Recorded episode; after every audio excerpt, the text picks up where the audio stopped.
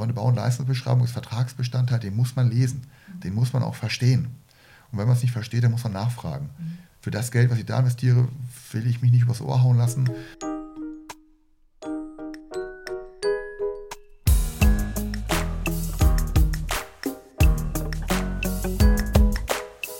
Hurra, wir bauen. Der Podcast rund ums Bauen und Renovieren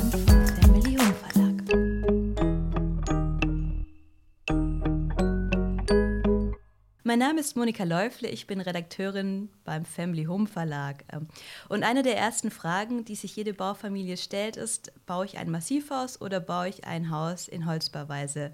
Herr Harms, herzlichen Dank fürs Dabeisein. Ja, hallo zusammen. Ähm, mein Name ist Thorsten Harms und ich bin für die Helmer Eigenheimbau AG, ein Massivhaushersteller, fürs Marketing tätig. Damit wir auf dem gleichen Stand sind, ähm, also mal ganz grundsätzlich gefragt, was versteht man eigentlich unter einem Massivbau oder einem Massivhaus? Ganz klassisch ein Stein auf Stein gebautes Haus, ähm, was auf der Baustelle errichtet wird und zwar über Wochen, Monate hinweg und aus Tonziegeln, Kalksandsteinziegeln und auch Porotonziegeln, geht sogar auch in äh, Betonteilbauweise, äh, erstellt oder errichtet, gebaut wird und äh, eigentlich als äh, tragende Wände nirgendwo Holz oder andere Elemente vernutzt. Sie haben auch selber ein Massivhaus gebaut? Also ohne das auf meinen Arbeitgeber runterzubrechen. Ich war, mir war schon vorher klar, ich möchte ein Haus bauen. Ich bin so groß geworden mit meinen Eltern in einem massiven Bungalow, massiv gebauten Bungalow und ich wollte immer ein, ein Haus haben, was dem auch entspricht. Das war so meine Vorstellung, Häuser müssen so Stein auf Stein gebaut sein. Das ist das, was ich eigentlich wichtig finde. Ich habe mir vorher auch ein paar, also mehrere Informationen eingeholt und bin zur Zeit des Baus natürlich auch schon beim Massivbauer angestellt gewesen. Aber die Vorteile waren, ich habe ein, ein wirklich stabiles Haus, ein wertbeständiges Haus. Ich will die, die, anderen Kollegen aus der Fertighausbranche gar nicht schlecht machen. Das sind sie auch nicht. Die bauen ganz hervorragende Häuser, vor allem was die energetischen Werte angeht. Ich wollte immer dieses schwere Gewicht haben. Dieses Massiv, das ist wertvoll. Die meisten Bauherren werden mit kleinen Kindern bauen oder mit dem Plan, kleine Kinder zu bekommen. Wir haben es genauso gemacht. Unsere Tochter war anderthalb Jahre alt, als wir ins Haus eingezogen sind. Mhm. Es ist schon manchmal sehr hilfreich, wenn man ein gut, auch schallgedämmtes Haus hat. Es ist einfach ruhiger. Ähm, und das macht viel Lebensqualität aus. Mhm. Es ist einfach ein Ticken leiser. Wenn Sie mal länger schlafen wollen, das Kind auf der anderen Seite schon irgendwie die Bibi Blocksberg-CD reinschiebt, dann heute wahrscheinlich äh, streamt. Aber das ist einfach äh, schon ein bisschen Luxus, den man sich da mehr gönnt. Mhm. Und leider wissen Leute, wenn sie massiv hören, eigentlich nicht, was das alles bedeutet. Die meisten Bauern haben tatsächlich keine Ahnung. Mhm. Woher auch? Das ist ein Einmalprodukt, man hört wesentlich weniger Werbung als über Coca-Cola oder ein Waschmittel.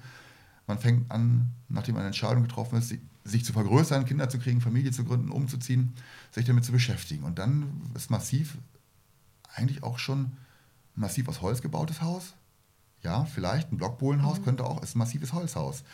Aber umgangssprachlich steht es tatsächlich für Stein auf Stein gemauert und ähm, die Abgrenzung ist Fertighaus, wobei wir auch fertige Häuser bauen, schlüsselfertige Häuser, aber das ist tatsächlich nicht leicht verständlich, wenn man sich damit gar nicht beschäftigt hat bis dato. Ja, das finde ich auch verwirrend. Sie bauen ja Fertighäuser und sonst hat man das, das, den Begriff Fertighaus ja eher äh, in, der, in der Holzbauweise verankert. Ja, der Begriff Fertighaus ist klassisch für die Holzbauweise oder die Holzständerbauweise, Holzplattenbauweise äh, also festgelegt. Ja. Der Rest ist das Massivhaus. Die Abgrenzung ist Fertighaus, Massivhaus und schlüsselfertig, also bis, zur Über bis zum Einzug fast perfekt fertig oder auch ganz perfekt fertig.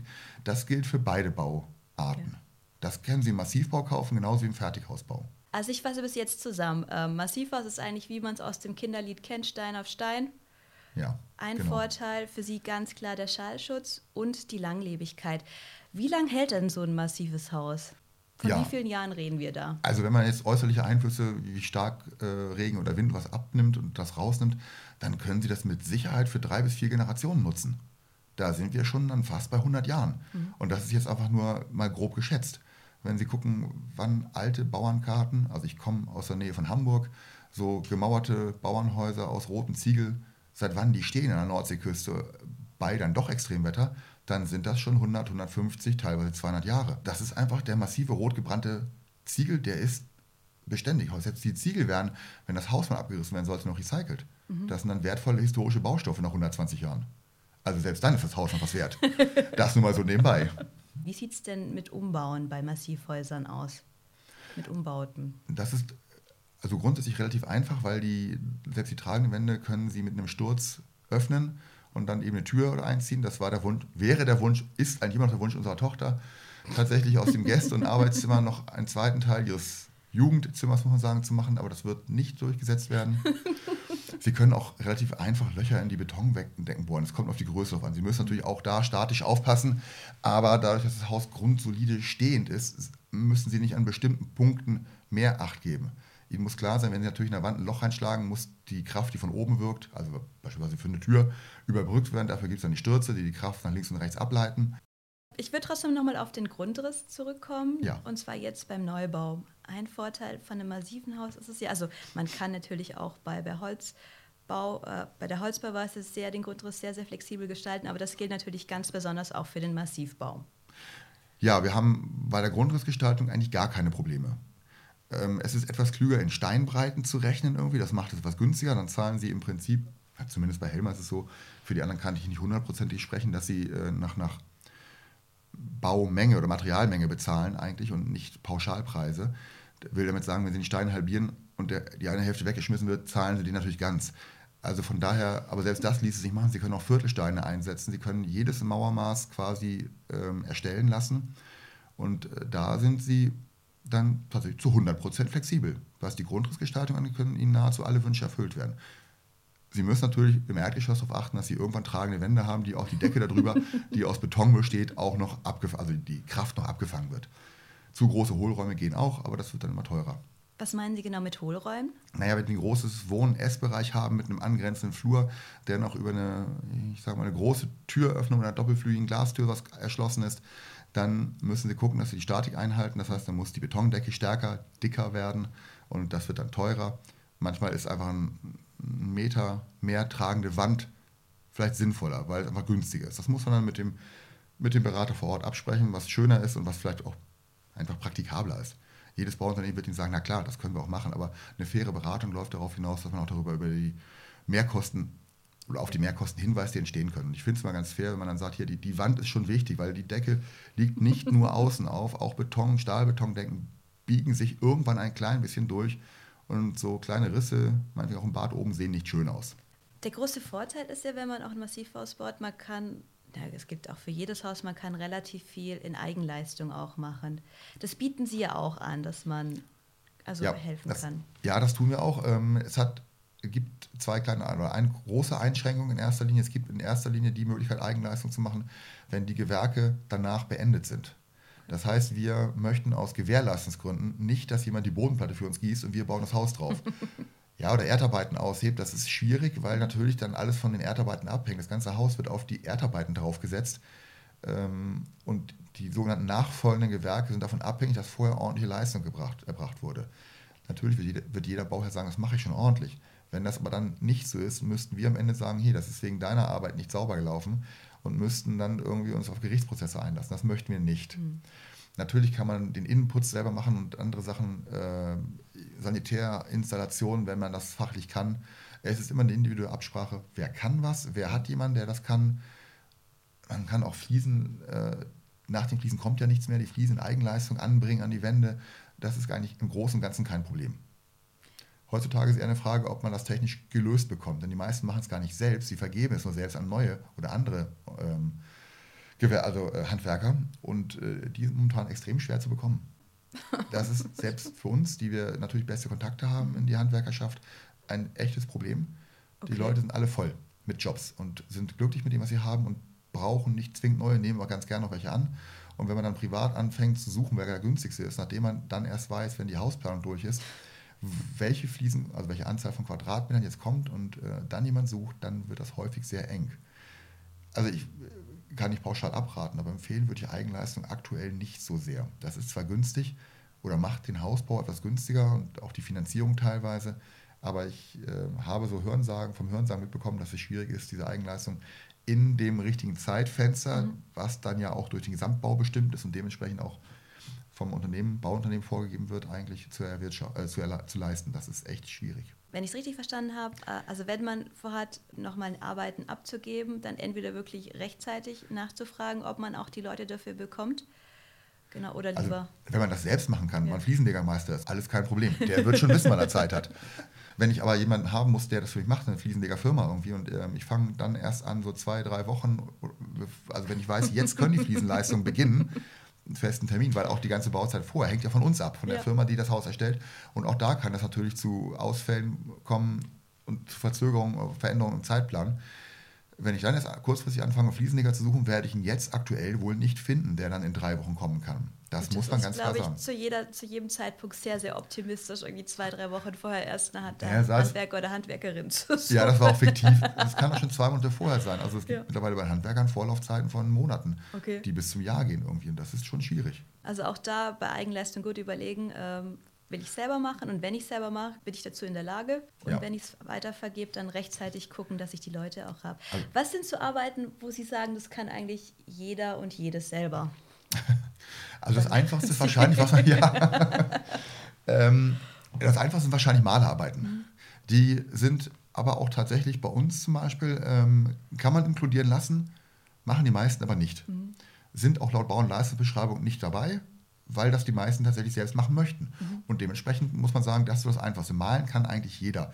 Zumal, wie er sagen muss, die erste Erfahrung mit Malen hat man meistens aus einer Mietwohnung oder einer kleineren Wohnung. Irgendwie, äh, wenn man ins eigene Haus sieht, kann man noch richtig rumsauen. Weil unten noch der Rohfußboden drin liegt im besten Fall oder vielleicht Fliesen, die, gut, da muss man, die muss man schon abdecken, aber man kann noch relativ viel äh, üben beim Malen. Und das macht es relativ einfach, die Wand anzupinseln. Wobei ich sagen muss, wir haben es versucht bei uns im Haus. Äh, ich, ganz ehrlich, ich habe mit meiner Frau nachher, ich glaube nach anderthalb Tagen Versuchstagen den Versuch abgebrochen, selbst zu malen. Okay, weil? Decken streichen. Decken streichen ist die Hölle.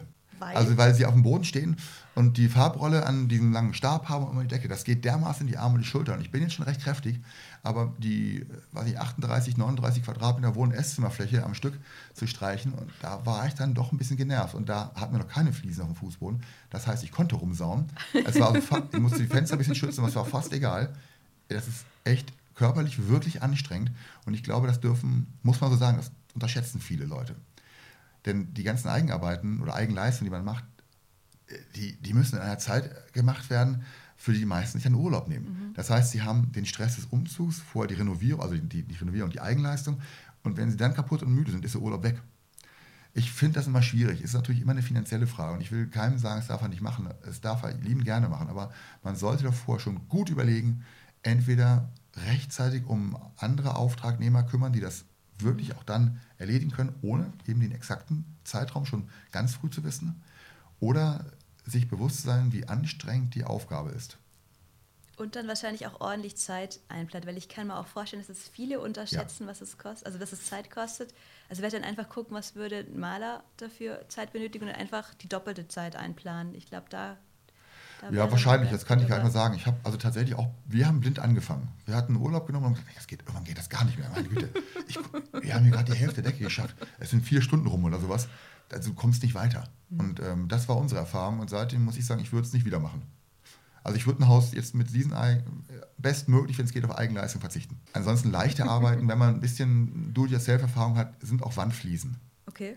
Die lassen sich eigentlich laut meiner Erfahrung, ich habe mir das auch mal im Selbstversuch beigebracht in unserer Wohnung davor, ähm, ja, mit ein bisschen technischem Verständnis und ähm, auch Spaß an der ganzen Sache sind Wandfliesen kein allzu großes Problem, wenn das Format nicht riesig ist. Also bei 80, 80 Fliesen an der Wand oder sowas würde ich auch einen Profi ranholen, die lassen sich kaum noch bewegen, aber die klebt man noch nicht an die Wand, die klebt man auf dem Fußboden in der Größe, im meisten Fall. Gut, und Fußboden ist auch ein bisschen wichtiger, dass es dann auch eben ist. Ja, Fußboden, ist, da sollte man einen Profi ranlassen, wegen der, da merkt man beim Rumlaufen die kleinen 2 mm, die in der Fliesenecke übersteht, schon sehr deutlich. Bei den Wandfliesen, die Wand verzeiht etwas mehr äh, ungeübtes Handeln. Aber ansonsten noch Eigenleistung, äh, ja, weiß ich gar nicht so genau. Dann sind wir schon im Bereich der Fachleute, die tatsächlich auch ähm, sanitäre Rohinstallationen gelernt haben, sage ich mal. Dann kann man das sicherlich machen. Aber äh, da kommt es dann wieder, wenn da die Installation für Fußbodenheizung verlegt wird, wir müssen wieder einen Estrich draufkippen, damit die eingegossen wird. Wir müssen uns darauf verlassen, dass es ordentlich eingebaut wird. Denn wir geben am Ende eine Gewährleistung für das ganze Haus ab. Und ähm, das ist immer ein Diskussionspunkt. Das sollte man mal bedenken. Wie gesagt, Eigenleistung gerne. Man muss aber fairerweise sagen, die meisten machen es gar nicht mehr bei uns. Okay. Also es sind ganz wenige Leute, die nur noch äh, Eigenleistung einbringen. Meistens Malarbeiten, ein bisschen Bodenbelagsarbeiten, wie eben auch Parkett legen. Das geht auch. Sind bei uns auch nicht klassisch mit drin. Also Fliesenarbeiten auch im Boden, in Bädern, Küchen und äh, Dielen sind inkludiert. Mhm. Äh, wenn man die rausnehmen möchte, kann man das gerne machen, weil eben danach keiner darauf aufbauen, dass Gewerk mehr kommt. Für alles andere, das muss man im Einzelfall besprechen. Genau. Möglichkeit besteht, aber das ist eine ganz individuelle Lösung. Ich fasse kurz zusammen, also Eigenleistung prinzipiell ja. Man sollte aber wirklich sehr, sehr realistisch einschätzen, ob man selber die Zeit hat und ob man Leute findet, die das sonst für einen machen. Ja. Und wenn es Eigenleistungen sind, die so zwischendrin, also nicht am Ende der Bauzeit passieren, sondern zwischendrin, dass man dann wirklich gut überlegt, wer, ähm, wer leistet dann die Gewährleistung, wenn irgendwas das im Nachhinein ist, passiert. Genau, das ist eine rein rechtliche Abgrenzung. Da kann es durchaus passieren, dass auch die Unternehmen, auch Helmer sagt, nein, möchten wir nicht, lassen wir nicht zu. Mhm. Weil dann die Gewährleistung, sonst können wir sie nicht erbringen. Mhm. Und wir sind ja am Ende für die ganzen Gewerke, die wir äh, dann auch zu verantworten haben, stehen wir in der Verantwortung und ähm, in der Haftbarkeit. Von da aus, ähm, es ist kaum noch möglich. Und sie werden auch immer spezifischer, die Gewerke. Also wenn man keine Fachausbildung hat, wird es immer schwieriger, die von der Hand zu erfüllen. Nur weil man jeden zweiten Samstag im Baumarkt fährt, ist nicht jeder gleich gut für die ganzen. ja, die Ansprüche des Gesetzgebers werden höher, die, die, die Normen werden anders. Also es wird tatsächlich immer anspruchsvoller. Fachleute sind nicht umsonst Fachleute, die haben ihren Job gelernt und äh, können das auch am besten. Also was ich spannend finde, Sie haben ja gesagt gehabt, äh, die Häuser sind an sich schlüsselfertig, aber ich finde, man hat es gerade ganz gut gesehen gehabt, dass schlüsselfertig ja eher ein Begriff ist, der, der nicht ganz so konkret ist. Sie haben gesagt gehabt, genau. Ja, schlüsselfertig ist im, im wahrsten Wortsinne passt es noch nicht ganz. Ja. Ähm, wir haben, also ja, Fliesen sind mit uns dabei. Wenn Sie ein Bad kaufen, natürlich Wand- und Bodenfliesen dabei. Ja. In der Küche ebenso. Und auch die Fliesen in der Diele sind mit dabei. Ähm, und dann gibt es erstmal keine Bodenbelagsarbeiten mehr. Wir können aber die Variante Schlüsselfertig Plus anbieten. Da suchen Sie bei uns auch das Parkett aus und dann legen wir Ihnen auch das Parkett rein. Teppich, glaube ich, bin ich mir gar nicht ganz sicher, ob das noch jemand haben möchte heutzutage. Ähm, Malerarbeiten sind auch nicht dran, weil es häufig mit Freunden und so weiter selbst gemacht wird, mhm. weil das eben das Einfachste ist, ähm, trotzdem Zeit frisst. Aber auch die können Sie mitkaufen. Dann wäre das Haus wirklich schlüsselfertig und Sie können einziehen. Wird selten gekauft. Ja. Die meisten Leute möchten noch ein bisschen was machen, dann können sie auch sagen, also fürs gute Gefühl, ich habe hier auch mitgearbeitet. Wir haben das ganze Haus allein gestrichen und hier das Parkett an meinen Mann oder meine Frau verlegt, wie auch immer. Ähm, das ist, hat auch ein bisschen was, dieses Gefühl, das ist mein Haus. Das haben nicht nur andere für mich erstellt, sondern ich habe mitgemacht an dem Haus. Das ist für viele Bauherren auch wichtig. Das ist so ein emotionales Gefühl, das schafft mehr Verbindung zu dem Haus. Mhm. Und ähm, da es selten nachgefragt wird, haben wir es eben aus der Bau- und Leistungsbeschreibung rausgelassen, bieten es aber auf Anfrage gerne mit an. Ich bin nur noch mal darauf eingegangen, weil ich das auch ganz wichtig finde. Also nehmen an, wann hat es unterschiedliche Angebote, dass man da wirklich immer genau draufschauen muss, was ist da jetzt eigentlich mit dabei. Ja. Sie haben auch die Bau- und Leistungsbeschreibung angesprochen, da steht es dann drin. Das heißt, da, wenn ja. man dann wirklich was vergleichen will, da dann unbedingt auch reinschauen, was ist da dabei, was ist bei dem anderen dabei. Extrem wichtig. Also die Bau- und Leistungsbeschreibung ist das Herzstück des Vertrages im Prinzip. Da steht genau die Leistung drin, die Sie für Ihr Geld bekommen. Im Vertrag steht, stehen viele Vertragsbedingungen drin und die Summe. Aber die Bau- und Leistungsbeschreibung ist das, was wo eins zu eins drinstehen so, drin sollte, was sie bekommen. Und ähm, die müssten sie vergleichen, egal ob sie sich auskennen oder nicht. Das, natürlich können Sie heute mal eine Cola von der einen Sorte und morgen von der anderen Sorte probieren und wissen, wie es schmeckt und welche Sie lieber mögen. Das beim Hausbau geht das nicht. Und es ist immer tragisch, wenn man am Ende darauf reinfällt und sagt, hier, das haben wir doch uns ganz anders gedacht. Mhm. Ja, aber im Vertrag steht das gar nicht drin. Ähm, beziehungsweise in der Bau- und Leistungsbeschreibung nicht. Und ich kann nur jene dazu aufrufen, wirklich zu vergleichen, immer wieder zu vergleichen. Die Unternehmen, die wirklich, also besonders seriös sind, sag ich mal, die, die haben eine transparente Aufstellung, was da verbaut wird. Häufig steht auch drin oder vergleichbar. Aber das ist dann auch wirklich vergleichbar und nicht nur äh, die Formulierung für eine Billiglösung. Mhm. Das heißt, auch qualitativ vergleichbar muss es dann sein. Das ist wirklich so. Aber der größte Fehler ist, sich damit nicht intensiv zu beschäftigen und nur auf den Preis zu schielen. Mhm. Es fängt, also als einfachstes Beispiel, nicht alle bieten ihr Haus mit Bodenplatte an. Mhm. Das heißt, der Preis ist dann gerechnet für ein Haus ab Bodenplatte. Das heißt, das Haus können Sie verkaufen, aber nicht hinstellen. Das wird Ihnen auch schon gesagt, ja. dass da die Bodenplatte fehlt. Nur für die Werbung sehen Sie einen viel günstigeren Preis. Mhm. Und wenn Sie da sich von beeinflussen lassen, dann äh, sind Sie schon mal gefangen in einer Spirale, wo ich denke, kommen die noch dazu, die Leistung eins zu eins zu vergleichen? Also ich fordere alle Freunde und Bekannte auf, wirklich ganz genau zu gucken und ich stumpf gesagt, eine Excel-Tabelle zu machen, mhm. was einem wirklich wichtig ist und vielleicht aus einer Bau- und Leistungsbeschreibung was rauszuschreiben und damit rumzugehen zu den nächsten Unternehmen. Keiner guckt nur bei einem, mhm. also fast keiner bei einem Unternehmen. Man vergleicht immer, ist auch richtig so. Haben die das auch? Bieten die mir die gleichen Leistungen? Mhm. Fehlt irgendetwas? Bieten die mir vielleicht mehr? Ähm, das ist extrem wichtig. Also, da das Produkt mal teurer wird und wir heute kein Haus mehr bauen, oder die wenigsten Häuser, sagen wir mal, in Stadtnähe mit Grundstück und Nebenkosten unter einer halben Million wären sie eigentlich kaum noch glücklich. Mhm. Oder sie schaffen es gar nicht mehr, weil die Grundstücke schon so teuer sind, dass ihr Haus, selbst wenn sie eins für 220 kaufen, was heute günstig wäre, mhm. ähm, wahrscheinlich dann mit dem Grundstück die 300.000 hinlegen, wenn sie nicht irgendwo ganz auf dem Plattenland wohnen wollen. Und diese Investitionssumme muss es einem wert sein, intensivst zu vergleichen. Gefühlt tun es leider zu wenige. Ach wirklich? Okay. Ja, ich, gefühlt. Es ist so, die Zeit wird immer schnelllebiger, Texte mhm. müssen immer kürzer und schneller erfasst, äh, kürzer geschrieben und schneller erfasst werden. Gerne ist ein bewegtes Bild besser als ein geschriebener Text, mhm. aber eine Bau- und Leistungsbeschreibung ist Vertragsbestandteil, den muss man lesen, mhm. den muss man auch verstehen. Und wenn man es nicht versteht, dann muss man nachfragen. Mhm. Für das Geld, was ich da investiere, will ich mich nicht übers Ohr hauen lassen, mir am Ende sagen lassen, hättest du lesen können. Ja, mhm. habe ich aber nicht verstanden. das, ist kein, das ist keine Ausrede. Die Zeit muss man sich nehmen. Das ja. ist eine Einmalinvestition für ein Haus.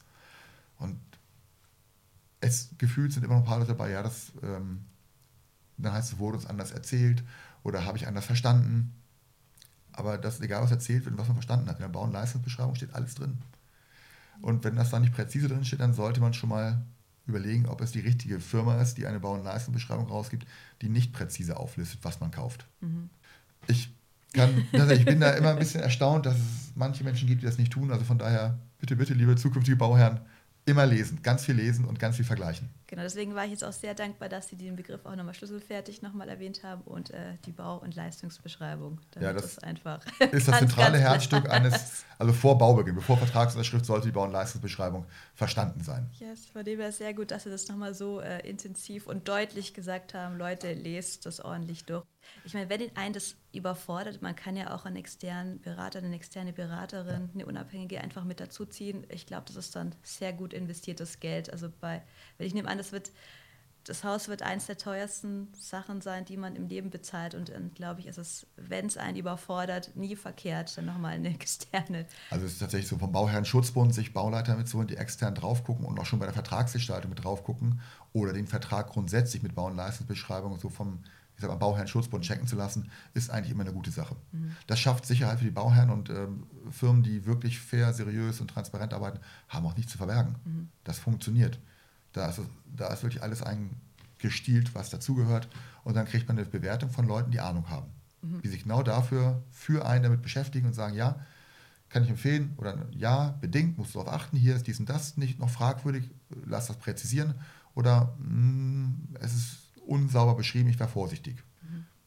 Gibt es dann spezielle Dinge, die man besonders beim Massivhaus beachten muss? Also ich denke zum Beispiel daran, dass man es auf alle Fälle gut austrocknen lässt, bevor man ähm, Trocknende Wände, ja, das ist ein Thema, weil es natürlich ein, auf, der Bau, auf, der, auf dem eigenen Grundstück gebaut wird. Das ist ein Rohbau, der erstellt wird.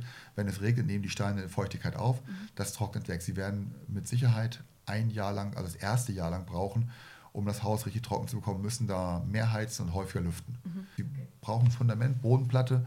Das Haus ist natürlich schwerer als ein Fertighaus, aber das wird bei den Erdarbeiten, beim Verdichten des Erdreichs, bei den Streifenfundamenten, beim Bau des Kellers überall mitbedacht. Das ist äh, das ist ja, das ist ja nicht neu, Massivhaus. Das wird ja seit Jahrhunderten gebaut. Also die Erfahrungswerte sind da und in Deutschland ganz beliebt eben auch die ganzen Grenzwerte und äh, Normen, die man einhalten muss. Ähm, für nichts, für alles gibt es Normen. Ja. Und das passt auch. Tatsächlich ist es einfach nur die Feuchtigkeit der Wände, die irgendwie ein bisschen abstrahlt und wo man dann häufiger auch im ersten Jahr nochmal lüften muss und heizen. Also die Heizkosten im ersten Jahr dürften deutlich höher sein, das muss man auch mit einkalkulieren. Okay, aber das dann einfach da gucken, dass man die äh, Nässe noch raus, oder nicht Nässe, aber die Feuchtigkeit, Feuchtigkeit raus. Ja. Nässe hört sich ein bisschen brutal an. Ja, nein, das, ist tatsächlich, also es kann mal in den Rohbau einregnen, das ist überhaupt kein Problem. Die äh, gebrannten Ziegel halten das auch alles mhm. Aus und die werden nicht zerfallen und die Feuchtigkeit geht auch, die diffundiert ganz leicht raus. Ja. Auch über Monate hinweg, selbst wenn die drin ist. Nur dann muss man eben immer noch mal lüften. Das dauert maximal ja, ich denke mal ein halbes, ein Jahr, je nachdem, wann man einzieht. Mhm. Im Winter ist Lüften ein bisschen schwieriger, da muss man im nächsten Frühjahr ein bisschen mehr lüften nochmal. Mhm. Wenn Sie zum Frühjahr einziehen, ist super, haben Sie die Fenster eh auf den ganzen Tag über. Schimmelbildung ist nur dann ein Problem, wenn Sie nicht lüften. Mhm. Und das gibt es eigentlich gar nicht, denn jeder Bauleiter erzählt Ihnen das, jeder Handwerker erzählt Ihnen das und Sie wissen das von Anfang an. Und Sie kennen das von Freunden, dass das gelüftet werden muss und das mhm. ist alles kein Problem. Ein Großteil der Bautrocknung erfolgt auch schon, ähm, während der Rohbau geschlossen wird, sprich, wenn mhm. Fenster eingesetzt sind, Türen drin sind, dann kann man auch schon Bautrockner einstellen. Ähm, das kostet Strom und mhm. kostet Geld, aber dann geht es ein bisschen schneller. Genau. Aber trotzdem das lieber investieren, dass es dann. Ja. Und ich meine, das ist ja absolut realistisch, dass, dass die auch ein bisschen Regen abbekommen, weil wie lange dauert die Bauzeit? Das ist ja nicht. Also ja, das kann man auch pauschal nicht sagen, hängt immer ein bisschen, also es sind schon mehrere Monate auf ja. der Baustelle. Da können Sie sehen, wie das Haus wächst, was Sie beim Fertighaus im Regelfall nicht sehen ja. können, außer bei einer Werksbesichtigung. Dann sehen Sie bei uns eben, dass die Bodenplatte da liegt, dann kommt Stein auf Stein, die erste Reihe des Erdgeschossmauerwerks, dann ist das Erdgeschoss fertig. Dann freuen sich, dass die Räume durch die Räume laufen können. dann kommt eine Decke drauf, dann wird es dunkel und denken, ah, der Raum ist zu klein. Nein, das ist er nicht, der ist total toll. Warten Sie, bis es verputzt ist. Und dann geht der Rohbau oben weiter und dann wird das Dach gerichtet, dann wird das Dach eingedeckt und dann ist der Rohbau irgendwann dicht. Mhm. Ab da können Sie dann anfangen zu trocknen, so langsam. Ja. Oder zu lüften müssen Sie zumindest dann. Ähm, die Dauer hängt ganz stark davon ab, über welches Jahr, äh, über welche Jahreszeit Sie bauen. Mhm. Im Winter kann es Ihnen passieren, dass Sie schlecht, häufiger passieren mit Schlechtwetter-Ausfallzeiten haben. Okay. Denn das äh, Mauern und Verkleben der Steine äh, ist temperaturabhängig. Das geht bei ab einer bestimmten Grad nicht, Zahlen nicht mehr okay. darunter.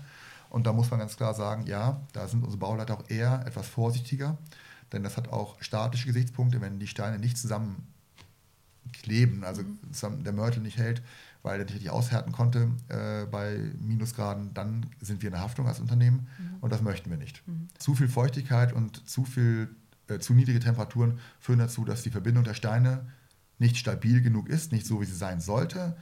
Und es gibt Vorgaben, die diese Festigkeit erreichen muss, mhm. um eben die Statik zu erreichen, die Haltbarkeit, die, ähm, die Festigkeit auch, die, in den, die, die vorgegeben ist, die wir statisch erfüllen müssen, die wir auch berechnet haben theoretisch. Mhm. Und dann kann es sein, dass Ihr Bau sich eben verzögert. Sie werden mit dem Rohbau mehrere Monate beschäftigt sein. Also wie gesagt, äh, es ist eigentlich utopisch, dass es in der Zeit auch nicht mal drauf regnet und reinregnet. Wäre ja furchtbar, wenn es irgendwie zweieinhalb Monate nicht regnet.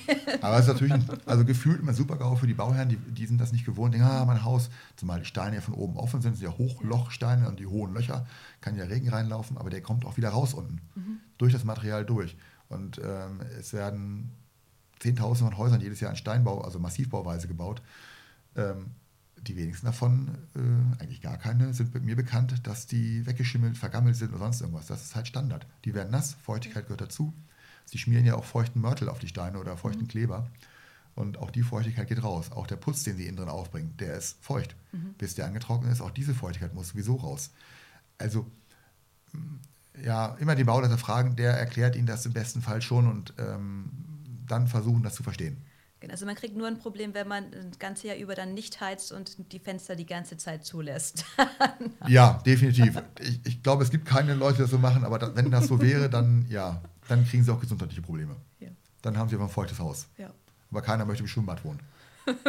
nee. Das machen sie sonst auch freiwillig nicht. Also von daher, die meisten, also wir geben auch ein Bauherrenhandbuch raus, was man tun muss und wie man sich zu verhalten hat, gerade im ersten Jahr mit Heizungspflege und Lüften und Fenster und, und auch diese Stoßlüften weil es beim Massivbau eben die Wände sind, die noch Wärme wieder abstrahlen. Das geht ganz schnell.